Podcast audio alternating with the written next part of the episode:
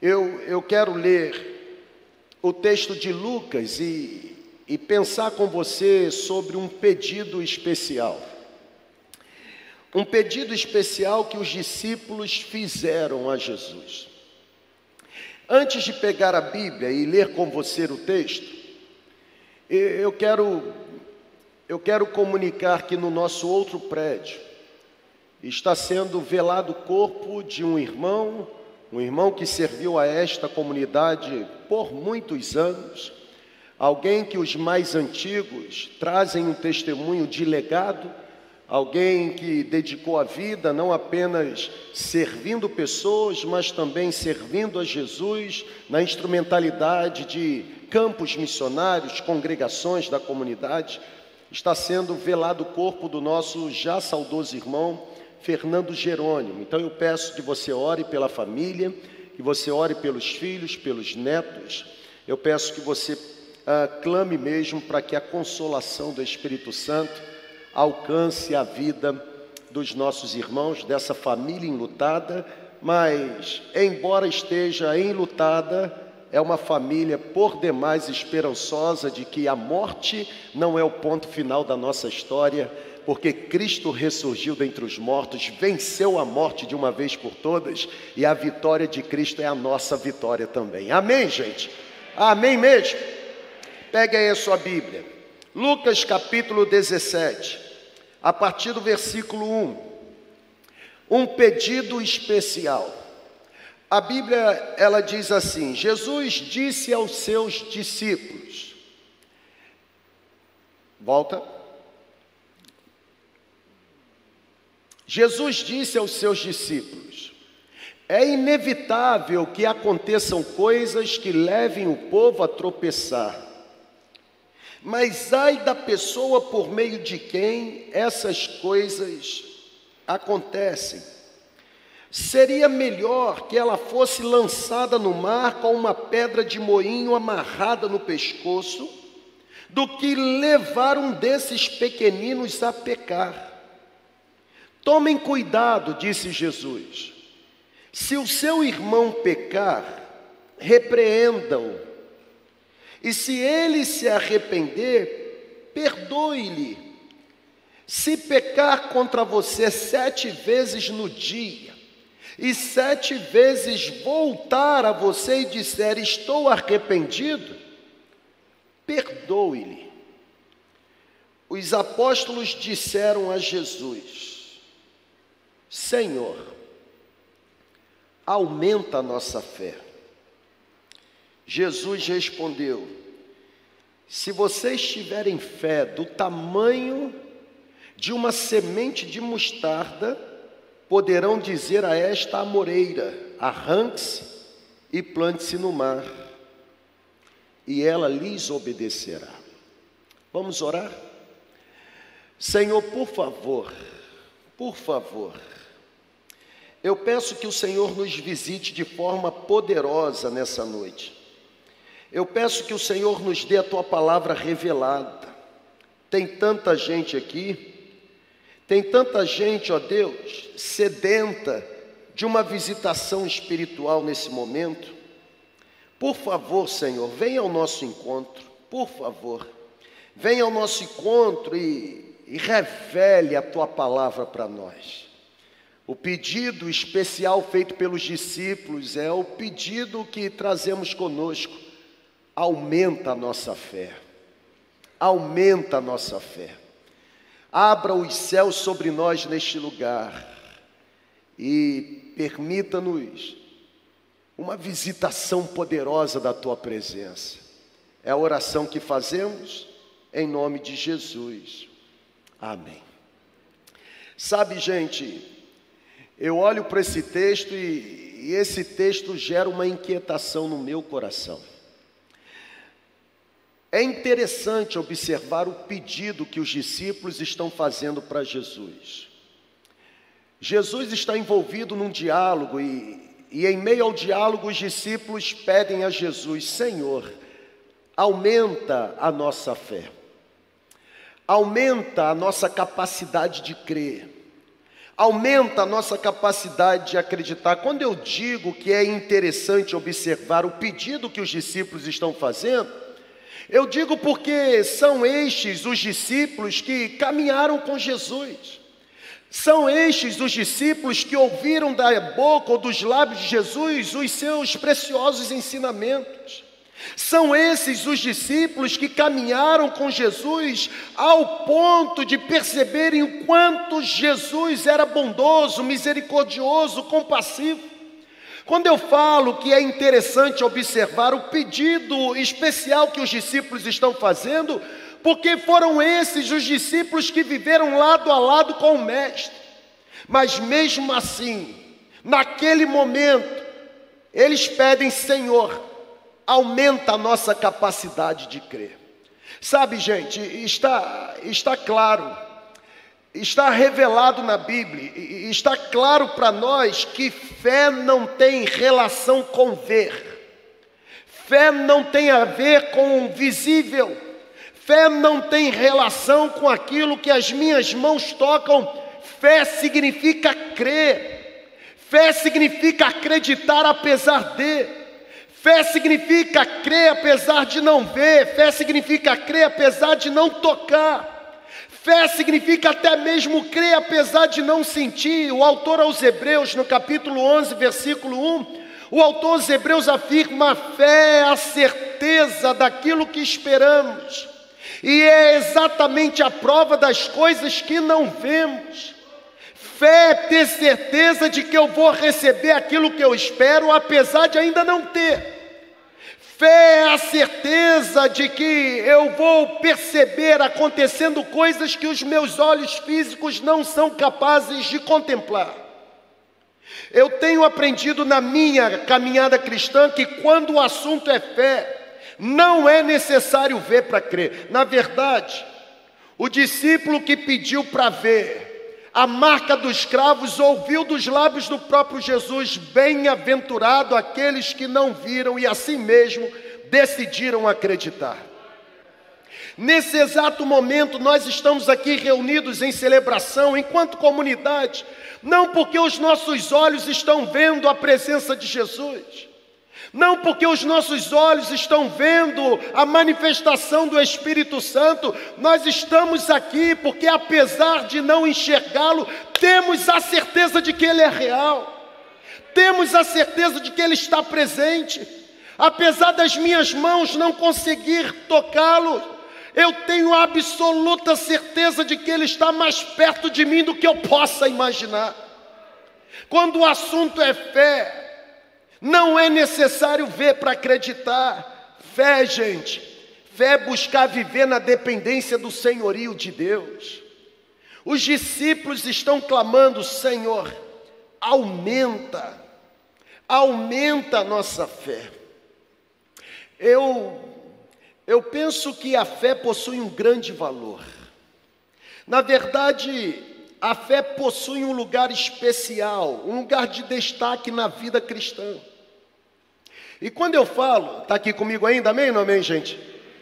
Quando eu falo que a fé é esse elemento essencial, a fé é esse ingrediente indispensável na caminhada cristã, eu digo isso porque eu acredito que não tem como se tornar discípulo de Jesus, não tem como se tornar cristão verdadeiro sem fé. Não tem como. Todo o nosso relacionamento com Deus passa necessariamente pelo terreno da fé.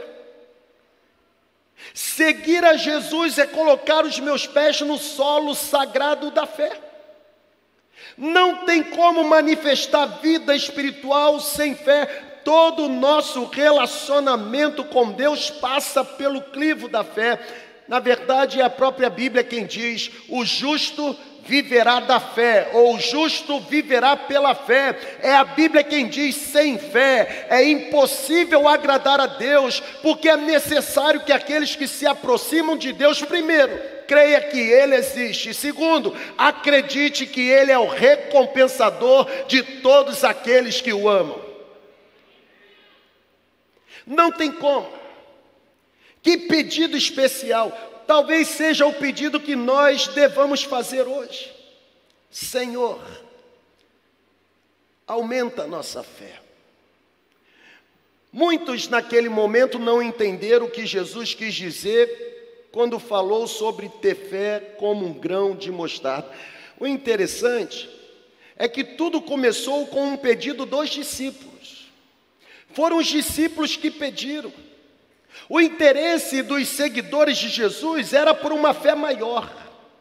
O interesse dos discípulos de Jesus era por uma fé mais abrangente. Jesus havia ensinado algo sobre a prática do perdão que para os discípulos de Jesus era impossível de viver sem fé. Interessante, olha para cá, por favor. Quando a gente ouve falar sobre esse versículo, aumenta-nos a fé, fé como um grão de mostarda, já vem logo na nossa mente que o enredo, o pano de fundo, o background é exatamente o seguinte: ah, isso deve estar envolvido em algum milagre, em alguma coisa assim de um rompimento de um poder sobrenatural, fazendo com que pessoas ressuscitem. Não. Os discípulos estão pedindo, Senhor, aumenta a nossa fé, num contexto de perdão. Jesus está ensinando sobre perdão. O texto nós lemos. Jesus disse: se o seu irmão errar e se arrepender, ainda que seja sete vezes no mesmo dia, o que, que você vai fazer? Os discípulos olham para Jesus assim: naturalmente não dá para fazer, aumenta a nossa fé. Pessoal, até para perdoar precisa ter fé. Eu vou repetir. Até quando o assunto é perdão, o elemento da fé é indispensável. Porque não existe vida cristã sem habitar no terreno da fé. Jesus estava ensinando os discípulos a prática do perdão. E na perspectiva dos discípulos, era impossível praticar o ensinamento de Jesus, ainda que fosse o um ensinamento sobre perdão sem fé. Olha que coisa impressionante, é como se os discípulos estivessem dizendo para Jesus que o nível de fé que eles possuíam era um nível incapaz de alcançar tamanho ensinamento que Jesus estava compartilhando. Quando eles olham para Jesus e dizem, aumenta a nossa fé, eles estão dizendo, nós somos incapazes de absorver a magnitude do ensinamento que o Senhor está nos dando. Nos dê mais fé, nos dê mais fé para perdoar, como o Senhor está nos orientando a perdoar. É exatamente neste contexto que Jesus responde para eles: se vocês tiverem fé como um grão de mostarda. A expressão original aqui é exatamente um advérbio de comparação. Ainda que a Bíblia, no o Novo Testamento, tenha sido escrito no grego, e o grego koine, e não o grego clássico, é exatamente a expressão original, como um advérbio de comparação que Jesus traz à tona, ou seja, essa expressão não se refere a tamanho. E a gente tem mania de, quando pega esse ensinamento de Jesus, ficar pegando o grãozinho de mostarda e dizendo de uma fé pequenininha. Jesus não está falando de tamanho. Quando Jesus diz: se vocês tiverem fé como um grão de mostarda, não é tamanho, Jesus está se referindo à semelhança.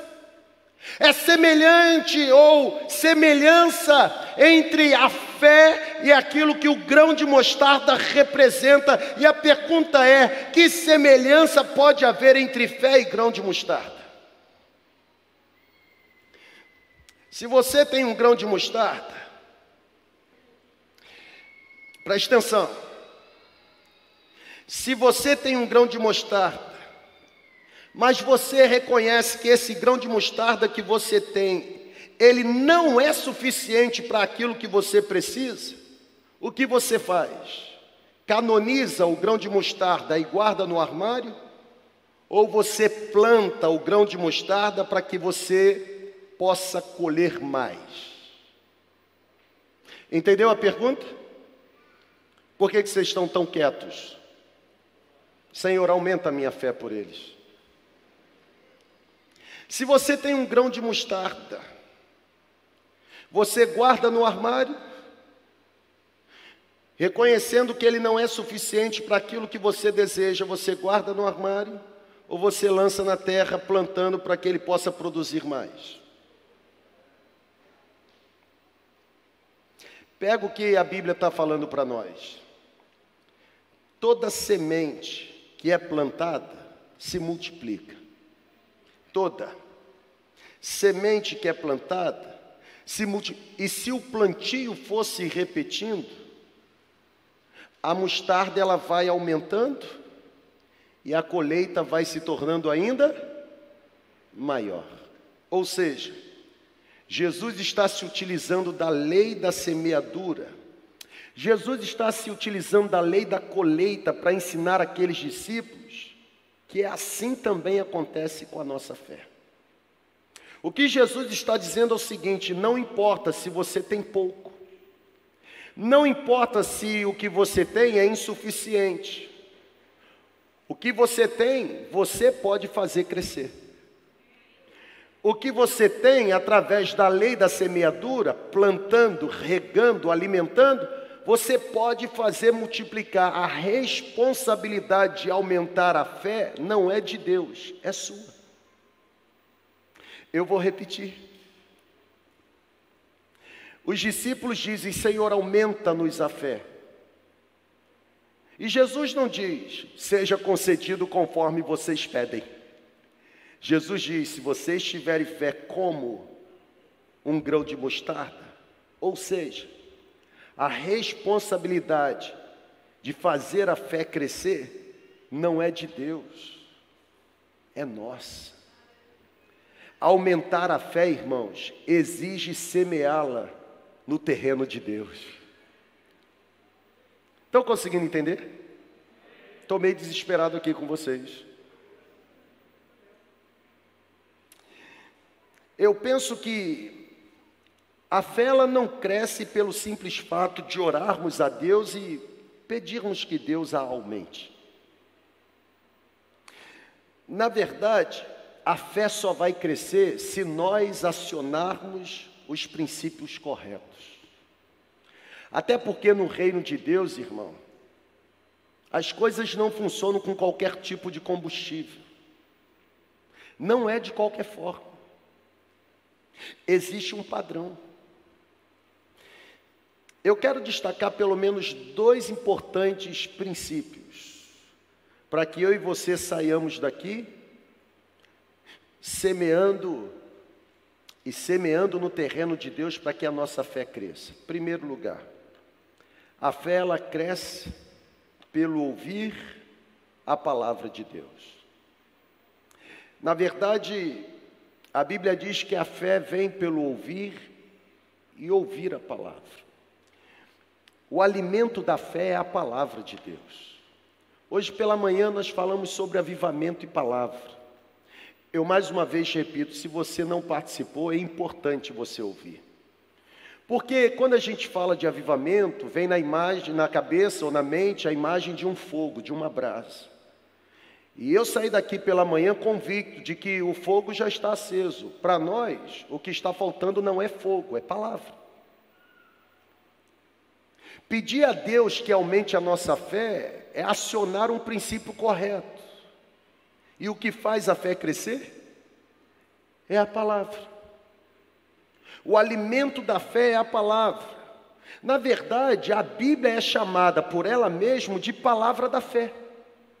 Quando o apóstolo Paulo escreve ao seu filho na fé chamado Timóteo, a primeira carta, capítulo 4, versículo 6, Paulo diz para Timóteo o seguinte: propondo estas coisas aos irmãos Timóteo, você será um bom ministro de Cristo Jesus, nutrido pela palavra da fé.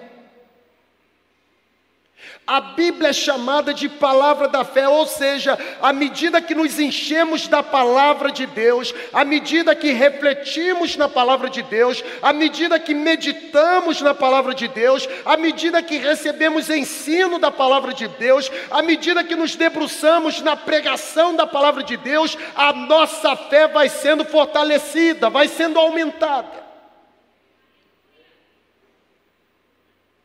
Pedir a Deus que aumente a nossa fé é ouvir de Jesus o seguinte: são vocês mesmos que têm a responsabilidade de acionarem os princípios corretos para que a fé de vocês ganhe tamanhos ou proporções maiores.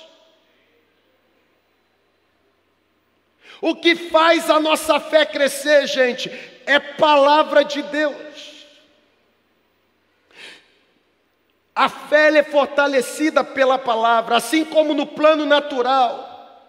Assim como no mundo físico o crescimento está ligado a uma boa alimentação, assim também acontece com a nossa fé na esfera espiritual, ou seja, é necessário investir numa boa alimentação, e espiritualmente falando, não existe alimento melhor senão a palavra de Deus.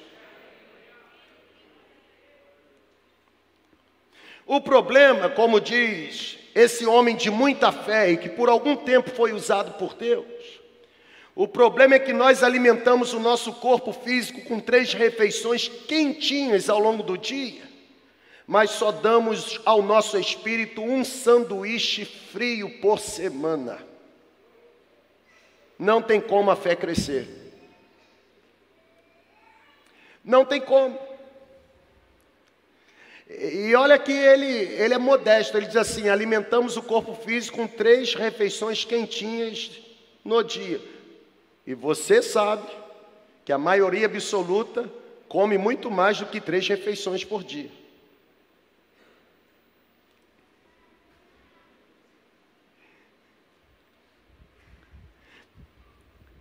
Nós estamos pedindo, Senhor, aumenta a nossa fé. E Ele está nos dizendo: como? Se vocês não estão se alimentando da palavra da fé. A fé cresce ao ouvir a palavra de Deus. Sabe, é necessário trazer à memória o caráter daquele a quem pertence a palavra. Eu ontem, lá no retiro, ou anteontem, não lembro, acho que foi ontem pela manhã, eu estava dizendo para aquele povo isso tem sido um exercício na minha vida. Você você encara dias difíceis na sua caminhada? Amém ou não amém? É, encara, né, irmão? Tantos desafios. Eu também encaro. Tem dia que quando eu acordo, eu sou recebido por notícia ruim, não dá tempo nem de eu respirar. Tem dias que quando eu acordo, que eu vou pegar o celular, Antes de ler Bíblia, já está lá no visor do celular, lá, mensagem de fulano de tal. E um problema sério para resolver. Sabe qual tem sido o exercício espiritual que tem me sustentado e me alimentado nos meus piores momentos da vida? Recitar as promessas que existem para mim na palavra de Deus. Quando o dia começa mal, eu já começo o dia dizendo assim: Bendirei o Senhor em todo o tempo e o seu louvor estará sempre nos meus lábios. Quando o negócio parece apertar, eu começo a recitar para mim mesmo: prove, prove e veja que o Senhor é bom, bem-aventurado aquele que nele confia. Quando eu penso que estou sendo perseguido e me sinto perseguido, eu começo a alimentar a minha mente e o meu coração com a promessa de que mil cairão ao meu lado, dez mil à minha direita, eu não serei atingido, porque o Senhor dará ordem aos seus anjos a meu respeito. O anjo do Senhor acampa-se ao redor daqueles que o temem e os livra de todo mal, porque muitas são as aflições de um homem justo, mas o Senhor livra o justo de todas elas. Ele é o meu refúgio, a minha fortaleza, o meu socorro presente na hora da tribulação, por isso eu não ainda que a guerra se estoure para um lado, ainda que a terra trema de outro lado, uma coisa eu pedirei ao Senhor e eu buscarei, que eu possa contemplar a presença do Senhor todos os dias da minha vida, para contemplar a beleza do Senhor no seu santo templo. A minha fé, ela começa a ser fortalecida. Tem dia, irmão, que é como hoje.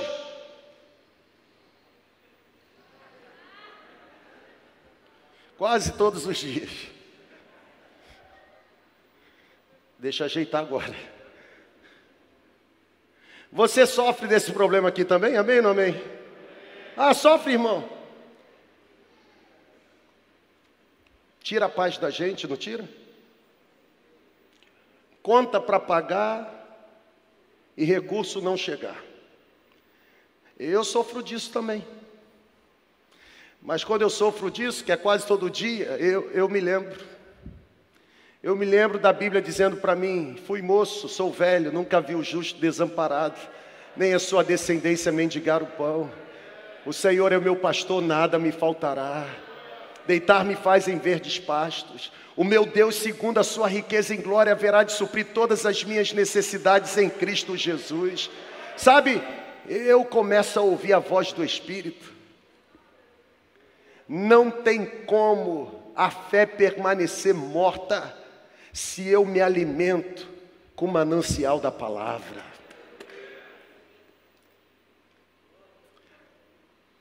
Sabe por que você está desesperado? Não é falta de fé, é fé depositada na direção errada. Volte a sua fé para as promessas da palavra. Eu tenho sido assim alimentado por um sem número de promessas na palavra de Deus. Eu tenho sido consolado por um sem número de promessas na palavra de Deus. Nós vivemos um período es... esquisito demais.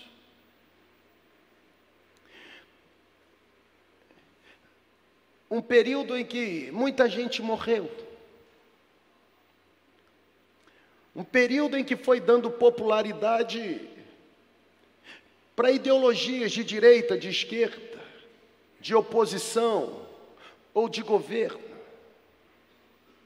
E a gente ficava no tiroteio.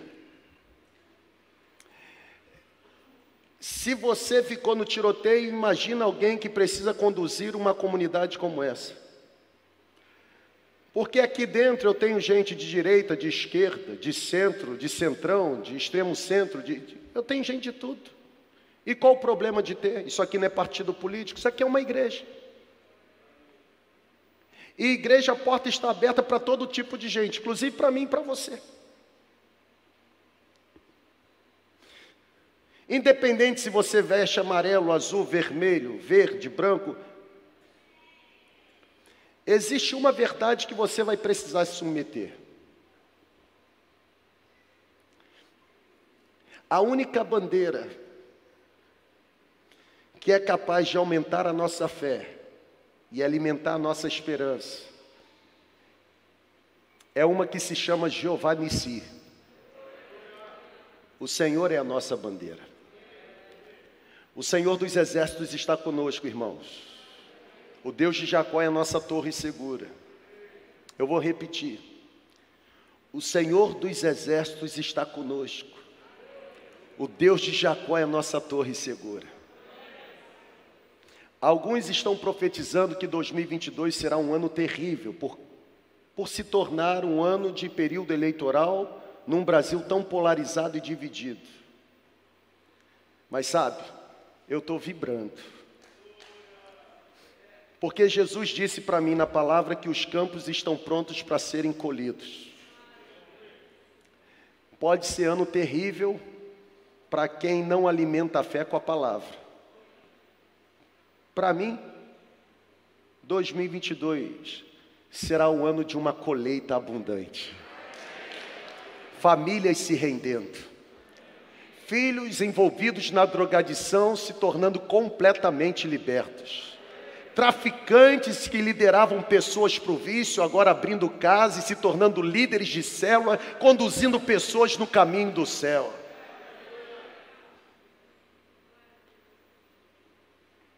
Isso é fé. Não sou capaz de ver, mas o fato de eu não conseguir enxergar não pode arrancar do meu coração a certeza de que Deus é poderoso para realizar. Quer aumentar a sua fé? Comece a cultivar a sua fé ouvindo a palavra de Deus. Vou para o segundo ponto.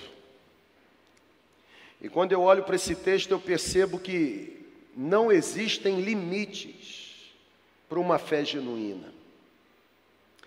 Não existem limites para uma fé verdadeira. A resposta de Jesus para o pedido dos discípulos é sensacional.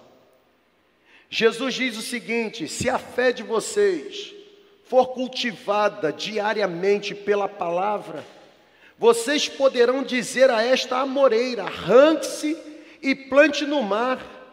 Isso acontecerá. A amoreira irá obedecer a vocês. Eu, quando leio esse texto, eu fico me lembrando quando eu era pequenininho, eu ouvia pastor pregando esse texto. Eu ficava olhando para algumas, alguns morros que tinham perto lá de onde eu morava, ficava assim, fechava o olho e dizia: sai daí, vai para lá. Sai. Abria os olhos, não acontecia nada.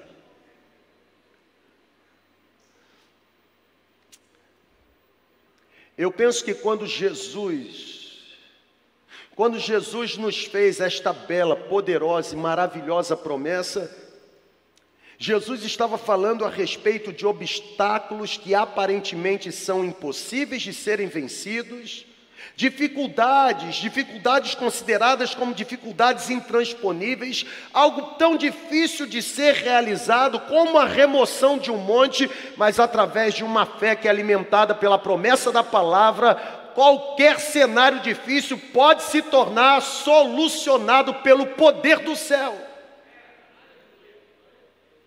Sabe, gente, eu penso que quando Jesus fez essa bela e poderosa, maravilhosa promessa, Jesus estava se referindo a problemas, problemas tão grandes, problemas tão pesados em nossas vidas, como uma montanha. É como se Jesus estivesse dizendo que pela fé, nós somos capazes, através do poder dele, de vencer toda e qualquer dificuldade. Por acaso existe alguma coisa por demais difícil para Deus? Agindo Deus, quem poderá impedir? A fé em Deus, ela me traz a certeza de que as dificuldades que eu possuo neste tempo, elas serão em grande medida santificadas, elas vão se transformar em degraus para que eu possa em Deus atingir níveis maiores de espiritualidade. Ninguém sai de um cenário de desafio após vencê-lo da mesma forma como entrou. Você sai do consultório de um médico que entrega para você uma sentença de morte de um jeito. E você até vive os próximos dias, talvez semanas, meses e anos, de um jeito. Mas quando você volta no médico e o mesmo médico diz que de uma forma milagrosa o que você tinha desapareceu e você que estava sentenciado para a morte, agora não possui mais qualquer mal no seu corpo físico, eu tenho certeza que você se torna uma outra pessoa. Antes, nos seus lábios existiam o quê? Existiam palavras de morte. Porque você recebeu a sentença da morte. Se alguém se aproximasse de você, é possível que você começasse a se lamentar pelo problema que está vivendo, pela dificuldade que está sofrendo. Mas depois que você recebe a solução, irmão, os seus lábios, nos seus lábios brotam palavras de esperança. Você olha para a pessoa e diz assim: Eu passei pelo vale da sombra da morte, mas o Senhor me sustentou. Aqui estou para dar testemunho de vida. O poder de Deus me envolveu. Eu estava sentenciado à morte, mas Deus tragou a morte. Deus repreendeu, Deus fechou a sepultura e hoje estou aqui para contar o meu milagre. O problema é que a gente é especialista em dar testemunho de fé quando o problema é do lado. Quando o diagnóstico está no vizinho. Quando o problema pula o muro e vem para a nossa casa, aquela pessoa tão confiante em Deus desaparece. Será que não está na hora da gente aprender com Jó? Eu sei que o meu redentor está vivo. Eu penso que quando Jesus faz essa bela e poderosa e maravilhosa afirmação, se vocês tiverem fé, poderão ordenar a montanha que se lance no mar. Eu penso que Jesus estava se referindo a dificuldades, a coisas intransponíveis, algo que, sob a perspectiva humana, jamais poderia ser solucionado, mas que por uma intervenção do céu o cenário seria transformado. Eu tenho aprendido, gente, que Deus nunca irá nos conceder uma grande fé sem que também nos permita passar por uma terrível provação. Porque é na provação que a nossa fé cresce. É no terreno do sofrimento que a nossa entrega se torna mesmo uma entrega deliberada, irrestrita, profunda, intensa. Eu tenho aprendido que que Deus ele jamais constrói um navio forte se não for para sujeitar esse navio forte às terríveis tempestades da vida.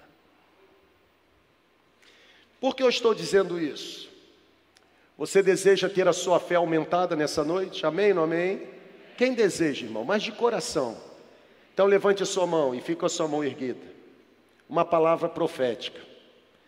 Se você deseja aumentar a sua fé, pode esperar que suas provações se multipliquem enquanto você avança rumo aos céus.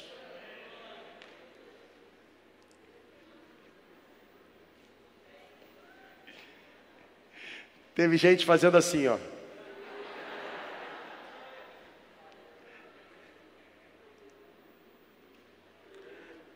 Deixa eu lhe fazer uma pergunta.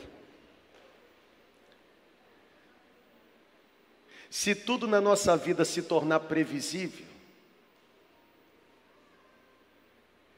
se tudo na nossa vida se tornar possível de ser solucionado por nós mesmos, para que fé?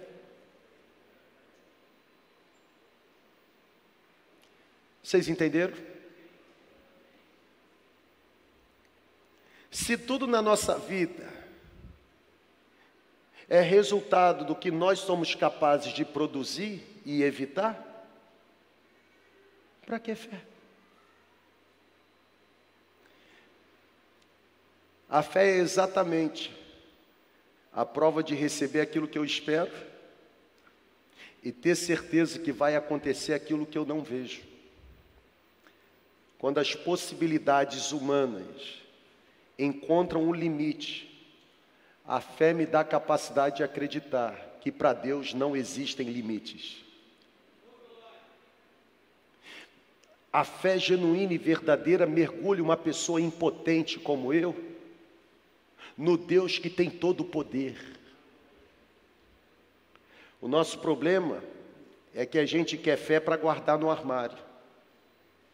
Quando Jesus está ensinando que fé é para ser semeada.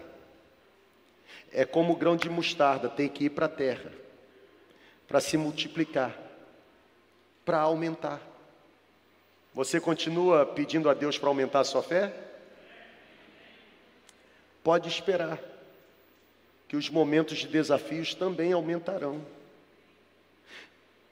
Mas talvez você diga assim: misericórdia, misericórdia, se os desafios aumentassem, sem você ter certeza em quem você crê. Sadraque, Mesaque e Abidnego saíram daquela fornalha completamente diferentes, embora antes da fornalha já acreditassem que Deus poderia livrá-los da fornalha de fogo ardente. Irmão, sempre depois de vencido um grande desafio, a gente sai com o peito estufado. Já viu?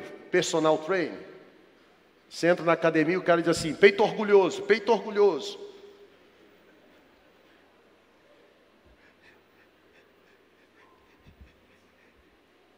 Tem homem aí?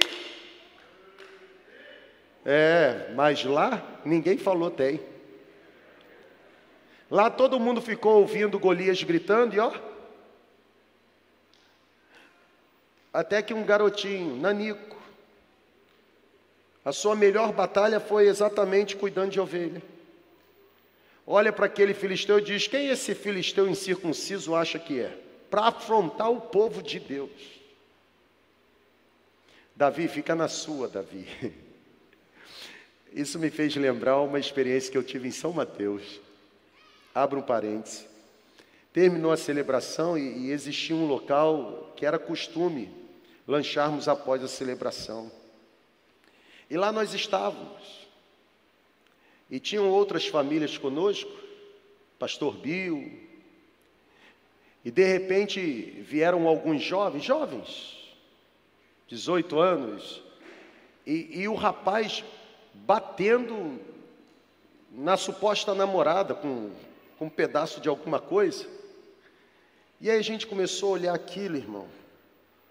E batendo, e batendo, e batendo, aí o sangue vai esquentando.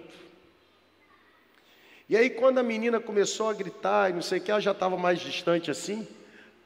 Aí eu fui o primeiro a levantar para ir. E aí os outros irmãos eles levantaram, mas eles não levantaram para ir, levantaram para não me deixar apanhar aí. O interessante foi que um garotinho, que na época deveria ter 14 anos, ele passou na nossa frente correndo, era filho de um que estava conosco, passou na frente correndo e gritando para os caras lá: bate em mim, bate em mim, vem bater em homem. Eu fiquei olhando assim.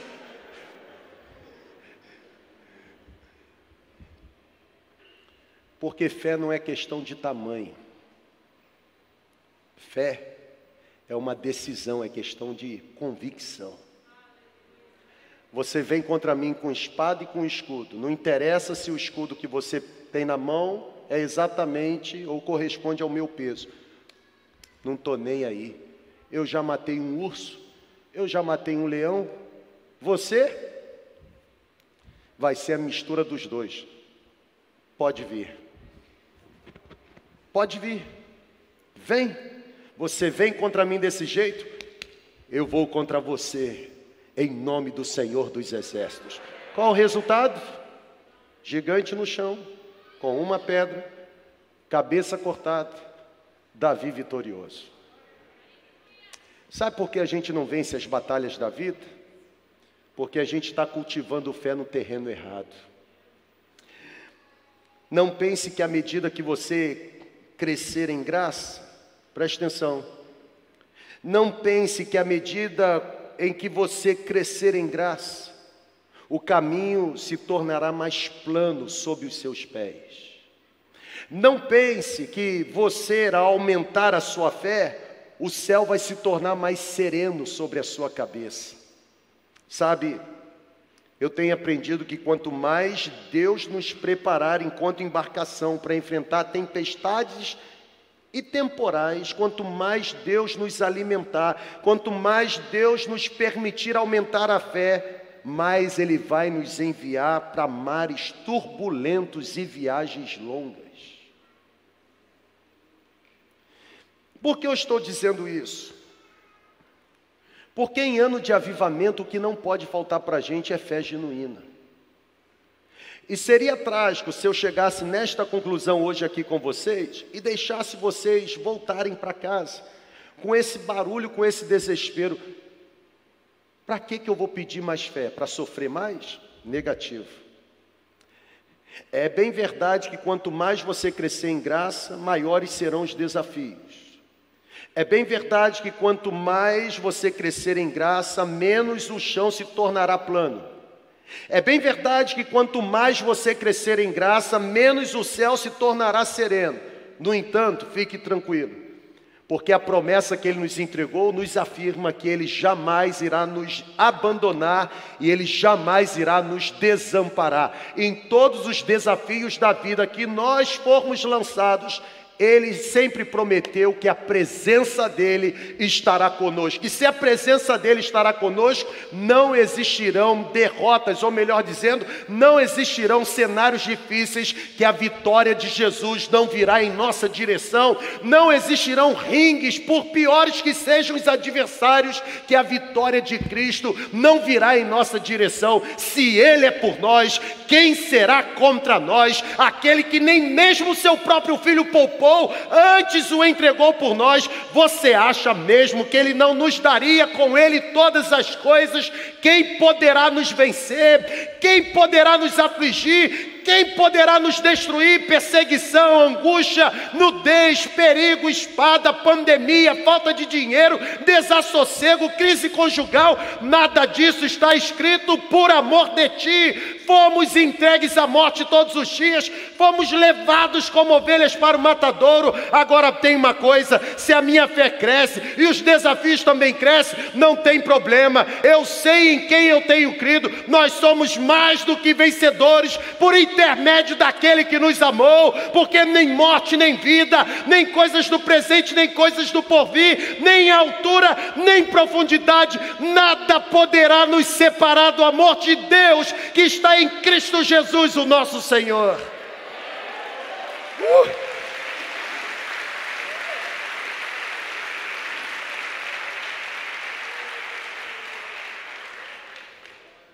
Aumenta a fé, aumenta o desafio, mas o troféu da vitória também aumenta. Aumenta a fé, aumenta o desafio, mas o peso da glória também aumenta. Sabe qual é a conclusão que eu chego? A conclusão que eu chego é que nós estamos vivendo dias de apostasia. Podem vir. A conclusão que eu chego é que nós estamos vivendo dias, dias marcados por uma crise, crise de fé. Olha para cá, por favor, gente. Nós estamos vivendo dias marcados por uma crise, crise, crise de fé. Nos dias de hoje, parece-me que está se cumprindo as palavras de Jesus, Lucas 18, 8. Contudo, quando o filho do homem vier, Será que, que irá encontrar fé sobre a face da terra?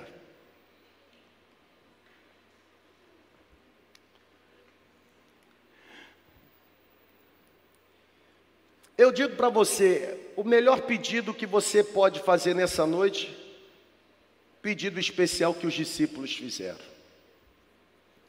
Senhor, aumenta-no, ou aumenta a minha fé. Senhor, me dá capacidade, ou me dê capacidade de acreditar apesar de. Talvez você esteja aqui nesse exato momento, ou no presencial, ou por meio da conexão.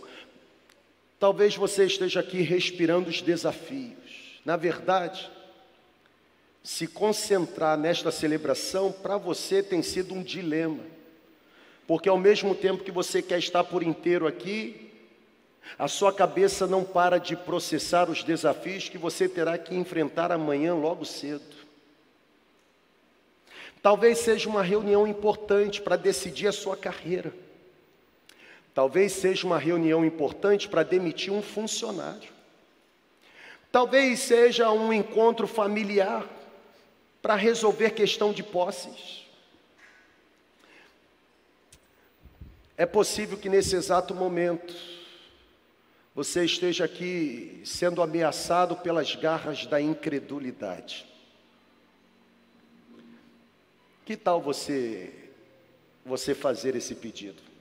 Senhor, aumenta a minha fé.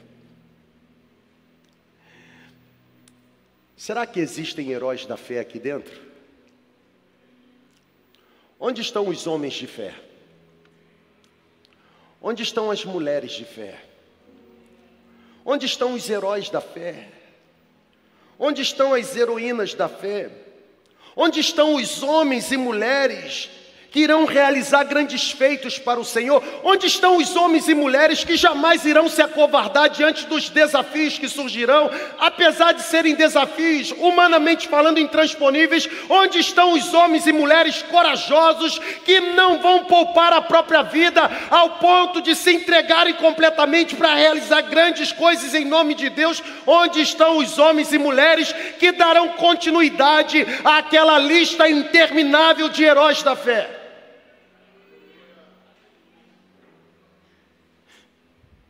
O melhor pedido que você pode fazer hoje é: Senhor, aumenta a minha fé. O melhor pedido que você pode fazer hoje é: Senhor, aumenta a minha capacidade de acreditar apesar de. Irmão, eu já experimentei um sem número de milagres na vida.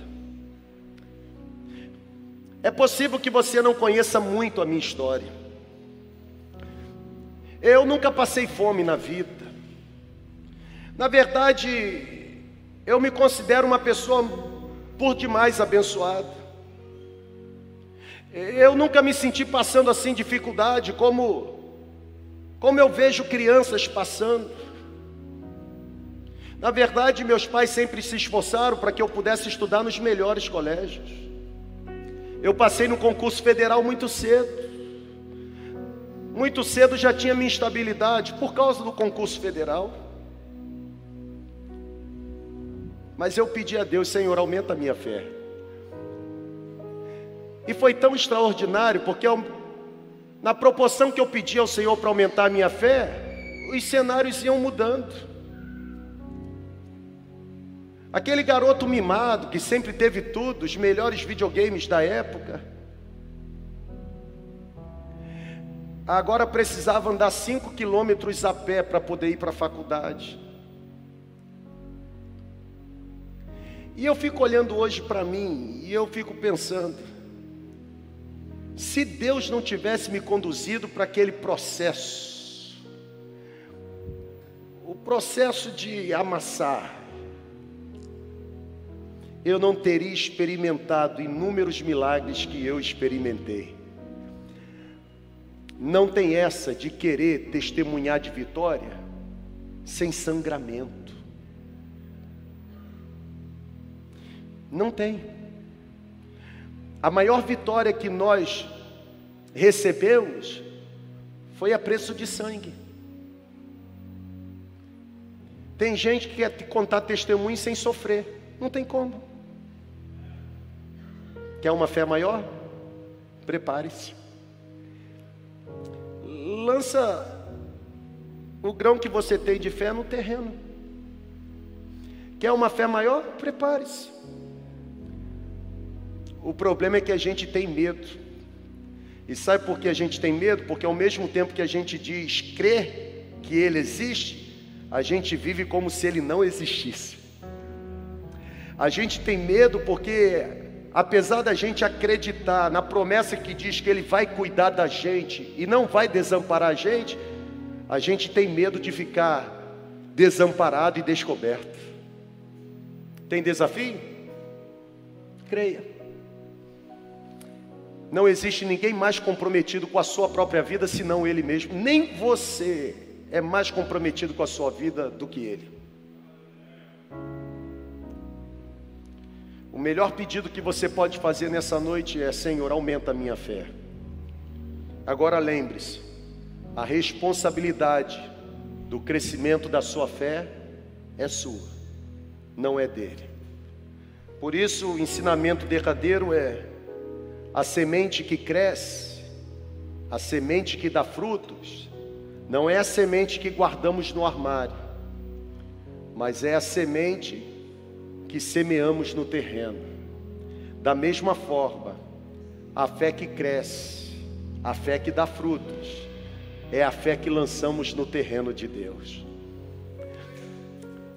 Eu termino com uma ilustração. Conta-se que dois fazendeiros, fazendeiros que possuíam propriedades uma ao lado da outra. Aqueles fazendeiros, eles tinham o mesmo tamanho de terreno, mesmo metro quadrado. Fique em pé, por favor. Dois fazendeiros. A mesma metragem de terreno, era a mesma qualidade de solo. E era a mesma semente que eles lançavam na terra. Pegaram aqui? Dois fazendeiros, propriedades idênticas, mesmo tamanho, mesma metragem, o solo idêntico e a mesma semente que era plantada. Só que no dia da colheita, um colhia mais, o outro colhia menos. E aí começou aquela crise. Se o meu tamanho tem o mesmo tamanho que o seu, se a qualidade do solo aqui é a mesma qualidade do solo aí, E se o tipo de semente que eu lanço aqui é o mesmo tipo de semente que você lança aí, por que a sua colheita é maior do que a minha? O fazendeiro que colhia mais olhou para o outro e disse assim: Rapaz, eu não sei o que você faz quando você colhe, mas eu, quando vou fazer a colheita, uma pá eu jogo no terreno de Deus, e a outra pá eu jogo no meu terreno. Uma pá, terreno de Deus, outra pá no meu terreno. E no final do processo, sabe o que acontece? Deus devolve. Só que a pá de Deus é muito maior do que a minha. A prosperidade de Deus me alcança. Talvez o problema não seja o terreno, nem o solo e nem a semente, mas a forma como você está fazendo com a sua colheita. Plante a sua fé no terreno correto, porque se assim você fizer, não existirão obstáculos que a vida de Jesus não dará a você capacidade de se tornar um vitorioso.